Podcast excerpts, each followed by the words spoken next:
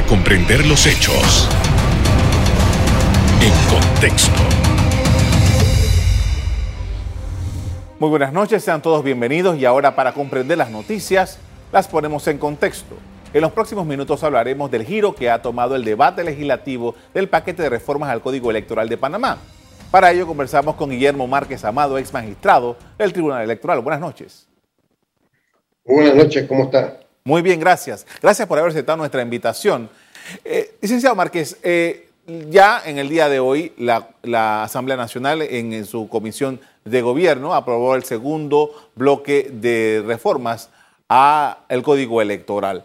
Ha habido objeciones por parte de los magistrados por la forma en que se introdujeron algunas reformas y algunos partidos políticos también se han pronunciado en contra, además de grupos de la sociedad. ¿Qué evaluación hace usted sobre lo que ha introducido la mayoría en la Asamblea y lo que se puede esperar de este proyecto de ley? Mire, desde hace mucho tiempo en la Asamblea Nacional, a pesar de que se llevan a cabo intensas conversaciones a nivel de la Comisión de Reformas Electorales después de cada proceso electoral, juzgando que constitucionalmente ellos son quienes tienen la facultad de aprobar las leyes, con frecuencia pasan muy por encima de, las, eh, de los consensos logrados a nivel de la Comisión de Reformas Electorales e incorporan al proyecto que se les haya presentado lo que a ellos les parezca más conveniente. Y lo malo es que lo que a ellos les parece más conveniente normalmente no es en función del proceso electoral ni de la nación, sino en función de las circunstancias que ellos tienen con respecto a la siguiente elección y cómo pueden salir más favorecidos.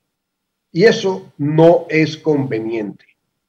Eso ya lo hemos visto, yo personalmente lo he, podido evaluar en diferentes oportunidades desde hace, hace varios años, pero el ritmo de trabajo ha venido crecientemente de parte de la Asamblea eh, interviniendo a contrapelo, es decir, en contra de las cosas que se aprueban en la Comisión de Reformas Electorales que convoca el Tribunal Electoral después de cada elección.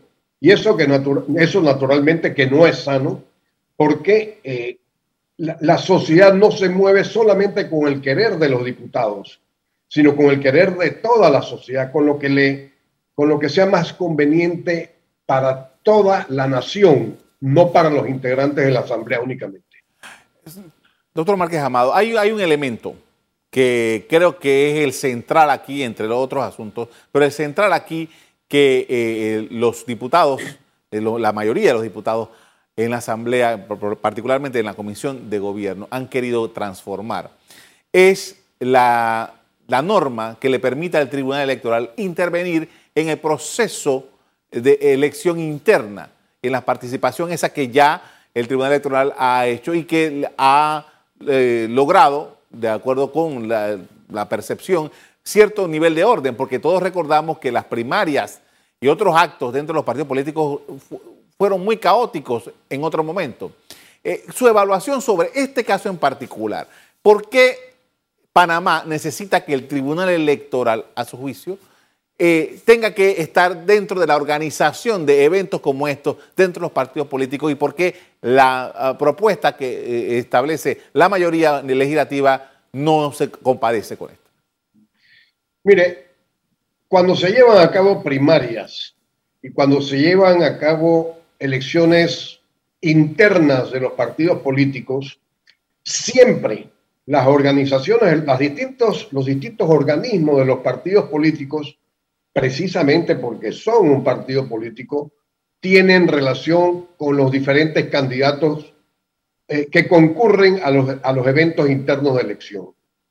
Y es frecuente, y ha sido frecuente, es más, ha sido la regla, que esas organizaciones internas encargadas de, de, de la preparación del proceso electoral interno de los partidos, de alguna u otra manera tomen preferencias por algunos de los candidatos. Por eso el Tribunal Electoral propuso en algún momento, y, es más, hasta los propios partidos políticos llegaron a recomendar que así fuera, que fuera el Tribunal Electoral quien se encargara de la organización de los procesos electorales internos y de las primarias, porque siempre los organismos internos de los partidos tienen interés en el resultado por su cercanía con los, con los diferentes miembros del partido. Ese es el argumento a, a, favor que mayor solidez tiene para que el Tribunal Electoral sea quien lleve a cabo eso. Hay cosas que se pueden hacer en otro sentido. Anteriormente no había primarias. Eh, anteriormente las elecciones de los candidatos se hacía a través de los mecanismos internos eh, del partido, de, los partidos de que se tratara, el directorio nacional, la convención nacional, la convención del municipio, la o del distrito, incluso la convención de los corregimientos. Eh, con el advenimiento de las primarias que respondieron al hecho de que se aspiraba a que hubiera más democracia interna en los partidos políticos, porque hasta ese momento lo que ocurría frecuentemente era que quienes financiaban los partidos políticos tomaban las decisiones y decían tú vas a ser candidato y tú también vas a ser candidato y tú no te quiero de candidato. Y como ellos eran los que financiaban los partidos políticos, eran quienes normalmente llevaban las decisiones al establecerse el régimen de primarias, pues sí, se democratizó eh, la elección interna en los partidos políticos. Sin embargo, ha contribuido a que se abriera el compás para el clientelismo interno dentro de los partidos políticos, así como antes el, quien financiaba o, o los que aportaban la mayor cantidad de capital para el funcionamiento del partido tomaban las decisiones principales dentro de, dichos partidos, ahora son los candidatos los que se dedican a fomentar que los electores del partido, o sea, los demás miembros del partido, por los regalos que reciban, por eh, las prebendas que haya, por los compromisos que se hagan, eh, se sientan alentados a votar por determinados candidatos. Y eso ha fomentado un clientelismo que es a, todos luz, a todas luces inconveniente para una democracia verdaderamente sana.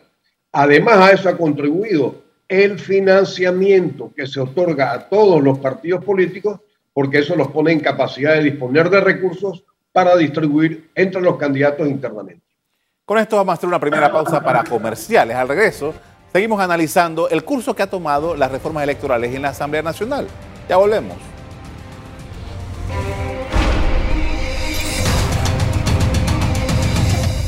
Estamos de vuelta con el ex magistrado del Tribunal Electoral, Guillermo Márquez Amado, quien nos comparte sus criterios sobre la discusión del proyecto de ley de reformas electorales.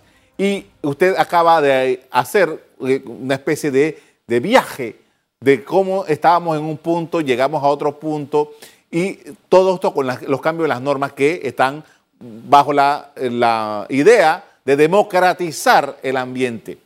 Pero Parece que aquella vieja premisa que dice que echa la ley, echa la trampa, se, impone en, ciertos eh, eh, términos en Panamá, porque esa fue la intención. Sin embargo, hemos visto toda una serie de comportamientos eh, no éticos en los partidos políticos, en muchas de esas primarias, y hemos visto conflictos internos en lo que debió haber sido algo muy democrático y muy participativo. Ahora, ¿Cuál es el problema realmente nuestro? Eh, ¿La norma o quien tiene que comportarse de acuerdo con la norma? Más es quien tiene que comportarse de acuerdo con la norma que lo que diga la norma. Si se respetara lo que señala el artículo 136 de la Constitución Política, que dice que el voto es universal, secreto, igual y directo, eh,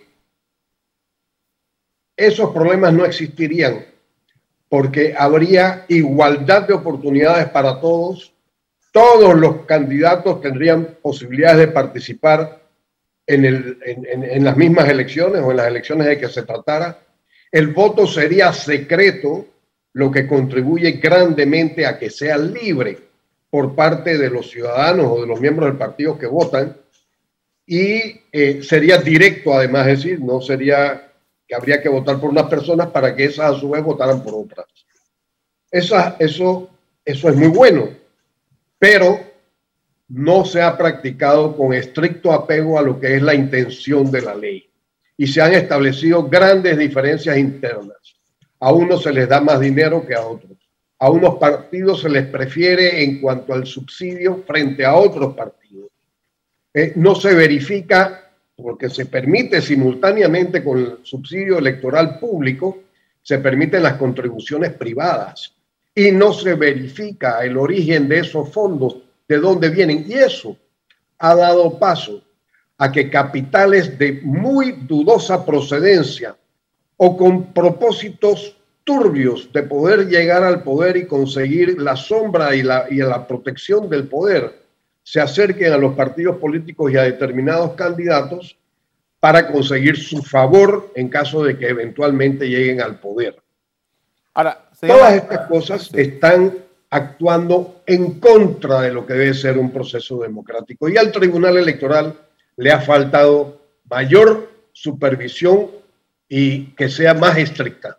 Bien, hablando justamente del Tribunal Electoral, eh, el Tribunal Electoral se retira de la Comisión de Gobierno, hace un planteamiento sobre lo que considera que no es correcto en esto y dice, nosotros no tenemos aquí necesidad de tener nuestro cuerpo técnico porque se, prácticamente se ha cambiado lo que nosotros hemos traído. Hay, una, hay un documento de, que es consensuado por participantes, por miembros de los partidos políticos, por miembros de la Asamblea que van a estas reuniones semanales por largos meses. Al final, este ejercicio funciona, vale la pena, es, es, es necesario continuarlo.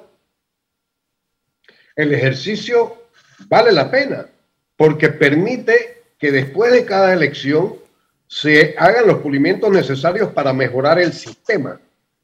Todas estas instituciones son evolutivas, a lo largo del tiempo van evolucionando y deben hacerlo en función del mayor interés general de los, de los ciudadanos. Eh, desde ese punto es positivo. Lo negativo está en que luego de un ejercicio responsable, cuando ha sido responsable, porque a veces se fuerza la marcha para que se llegue a, determinados consensos y eso tampoco es bueno. Eh, cuando se hacen estos ejercicios y se presenta a la Asamblea algo que ya ha sido debatido en esa Comisión de Reformas Electorales, lo responsable, lo ético, lo sano sería considerar con detenimiento las razones que apoyan las propuestas que se están presentando por el Tribunal Electoral de la Asamblea Nacional. Pero eso no es lo que hacen lamentablemente los diputados. Los diputados lo que hacen es ver esta norma me conviene, esta no, así es que como no me conviene a mí, aunque sea buena para toda la, población, yo no la voy a aprobar. Y es más, voy a cambiarla y voy a aprobar esto otro, porque me conviene a mí. Y si son varios los diputados o muchos los que se pueden poner de acuerdo para que se aprueben normas que, los, que les ayuden a ellos a ser electos o más bien reelectos, pues entonces eso es lo que hacen y es ahí donde está el tema eh, eh, que perturba, que, distorsiona y desnaturaliza eh, el, proyecto presentado por el Tribunal Electoral, porque los diputados quieren acomodarlo a sus propios intereses. Ahora, doctor Márquez Amado, nosotros aquí cuando vamos a elecciones cada cinco años, realmente se llama elecciones porque realmente son como cuatro y en algunos lugares son cinco elecciones que se hacen. Y casi que todos estamos siempre súper concentrados en la elección de presidente de la República. Y hay una serie de otras elecciones, particularmente la de diputados eh, y también de representantes de corregimiento que al final pasan los días, pasan los días y uno comienza a ver qué es lo que va, eh, pero realmente no hay una comprensión ni hay una valoración de la importancia de esa elección para los efectos de, y, después vienen los reclamos y las situaciones que ya conocemos. ¿Qué es necesario en la norma que se está discutiendo evaluar de una elección como la de diputados? Mire, el tema de la adjudicación de curules en razón del cociente, el medio cociente y el residuo es algo que requiere mucha difusión y mucha educación. El sistema en sí mismo no es malo. Pero cuando cuando algo no se conoce bien y se pretende ser cirujano para operar cualquier órgano del cuerpo humano y no se maneja bien, el resultado no puede ser prometedor. Y en ese caso es preferible que no se haga la intervención quirúrgica por quien no conoce ni domina bien la materia. Eso, ese sistema no es malo y se ha utilizado en muchas partes con resultados positivos porque permite que haya eh, representación de las minorías en esos organismos, concretamente en la Asamblea Nacional. Pero si se aplica mal, como se ha aplicado muchas veces mal aquí en Panamá y hasta con interpretaciones del propio Tribunal Electoral, entonces la cosa cambia. Porque lo que se pretendió que fuera bueno, al caminar y distorsionarse se convirtió en malo. Y ya no está en función de la representación de las minorías, sino en función de la representación de los favorecidos o de los consentidos. Con esto vamos a hacer otra pausa para comerciales. Al regreso, seguimos poniendo en contexto las nuevas reformas electorales. Ya volvemos.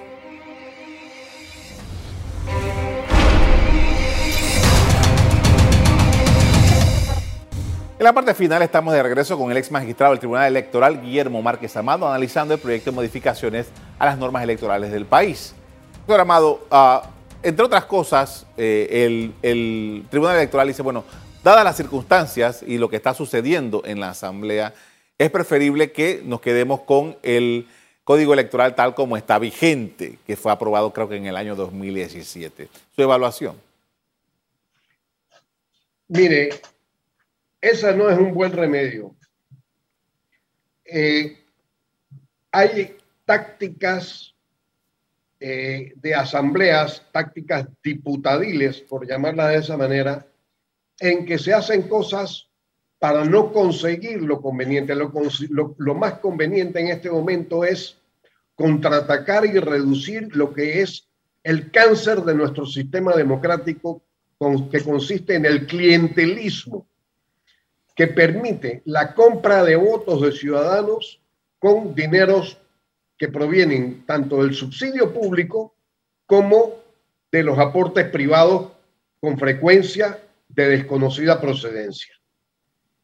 Esos, esos eh, aportes que se hacen a las campañas políticas se utilizan con exceso en prebendas, en regalos, en rifas de motos, en rifas de casas, en rifas de, carros, que hacen que los electores se sientan como que eh, hay un compromiso con el diputado que les dio la oportunidad de ganarse una casa, una moto, un carro. Y creen que eso es bondadoso, cuando en el fondo eso es absolutamente perjudicial para la nación, porque con ese criterio lo que le conviene a la asamblea es que haya más pobreza y que sea por más tiempo, porque de esa manera el voto es más barato conseguirlo. Y eso atenta enormemente contra la democracia que todavía estamos forjando porque eh, se avanzó mucho después de la dictadura, pero ahora estamos en franco retroceso. Ahora, eh, doctor Amado, eh, Márquez Amado, hay una, una, situación. Estos elementos que usted está mencionando, de hecho, ya en la ley electoral constituyen un delito. ¿Qué, ¿Qué se puede reforzar sobre eso, tomando en consideración de que de por sí hacer eso que usted acaba de decir, ya la norma eh, la castiga. y, se supone que eh, los tribunales respectivos, en este caso el Tribunal Electoral, debería perseguir la realización de este tipo de cosas. El Tribunal Electoral y la Fiscalía Electoral como ente investigador. Mire, yo quisiera, recordemos que hace un momento yo dije que las normas no han funcionado no tanto porque sean como son, sino porque los encargados de aplicarlas no lo han hecho con la responsabilidad y la energía que se requiere. Yo recuerdo el caso del fiscal electoral que, que, estaba encargado, eh, que había sido designado durante el gobierno de Ricardo Martinelli. Ahí hubo enormes deficiencias durante todo ese proceso electoral y ese fiscal electoral no hacía nada. Y yo lo dije muchísimas veces en entrevistas eh, eh, radiales, televisivas, no hacía nada. Pero el Tribunal Electoral tampoco le puso la suficiente presión para que hiciera las cosas que se debían hacer. Y este problema no eh, radica fundamentalmente en que los fiscales no llevan a cabo con la intensidad que se requiere las investigaciones que se deben hacer y el Tribunal Electoral, por consiguiente, no juzga con el rigor y con las pruebas que se debe juzgar este atentado contra la democracia que nos está retardando nuestro desarrollo y que está retardando nuestra prosperidad. Ahora, como empezamos diciendo en el programa, la Asamblea, en la Comisión de Gobierno, eh, ya votó, eh, eh, aprobó el segundo bloque de este proyecto. todo parece indicar que ese va a ser el ritmo que va a, tener esta, este, esta discusión. Mañana se vuelve a reunir y tal. ante esto, ¿Qué es lo que debe hacer la ciudadanía? ¿Qué es lo que debe hacer los, partidos políticos que están en desacuerdo con este tratamiento al proyecto de reformas? Mire, en primer lugar, con toda franqueza le debo decir que yo no estoy muy seguro de que los partidos políticos estén en desacuerdo. Quizás de fachada y quizás como para proyectar la impresión de que ellos están en desacuerdo porque ha habido un rechazo muy sólido de parte de la ciudadanía contra lo que están haciendo los diputados. Pero no, se nos olvide que los diputados son miembros de partidos políticos. Y casi todos, si, no, si es que no todos, los presidentes de partidos políticos son diputados. No se nos olvide esa parte. Y como diputados que son encargados, ya sea como presidentes o como secretario general de la conducción de esos partidos políticos, naturalmente que tienen bastante poder internamente en los partidos políticos, como para frenar cualesquiera protestas internas, que esos elementos genuinamente democráticos que existen en todos los partidos políticos estarían dispuestos a reclamar que se hiciera. Esa es una cosa que tenemos que tener presente. Los partidos políticos, y de hecho los partidos políticos en la Comisión de Reformas Electorales, tienen más fuerza que la sociedad civil, a pesar de que en nuestro país la proporción de personas que son miembros de partidos políticos y las que no lo son va más o menos mitad y mitad. Pero los partidos políticos tienen más votos que los que no son miembros de partidos políticos. En segundo lugar, yo creo que la ciudadanía debe tomar conciencia de que esto es un problema muy serio que pone en entredicho el futuro de los procesos electorales para que a cambio de dinero y con procesos electorales que ahora van a ser más largos, lo que da oportunidad para que haya que, lo que abre la posibilidad de que haya que gastar más dinero precisamente en función de un clientelismo que si eh, campea como yo anticipo que va a ocurrir, va a ser más nocivo todavía para nuestras elecciones.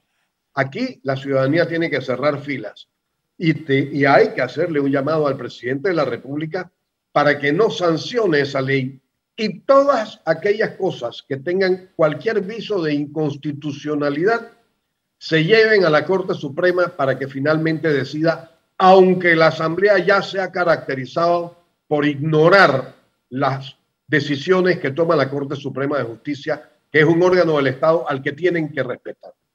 Ahora, eh, con, esta experiencia, y, entiendo, eh, por ejemplo, el Tribunal Electoral decía que en, un ejercicio anterior, no, 2017 no, el anterior, eh, igual se levantaron de la mesa porque no se respetó lo que hizo el consenso. Y usted acá nos confirma que efectivamente los miembros de los partidos políticos participan en ese consenso. Al final es algo que se hace para cumplir, porque si al final ellos están allí y después en la asamblea hacen otra cosa, eh, simplemente es, un trámite.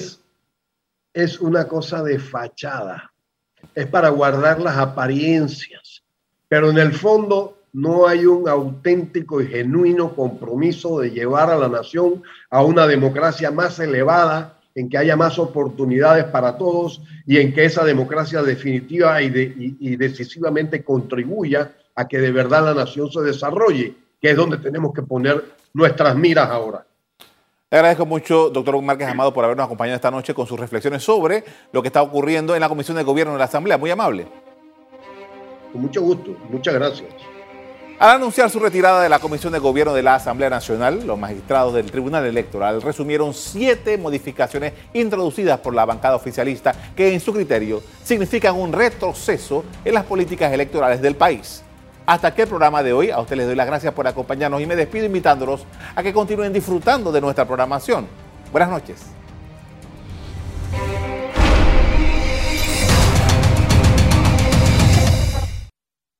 Revive este programa entrando al canal 1 de BOD de Tigo.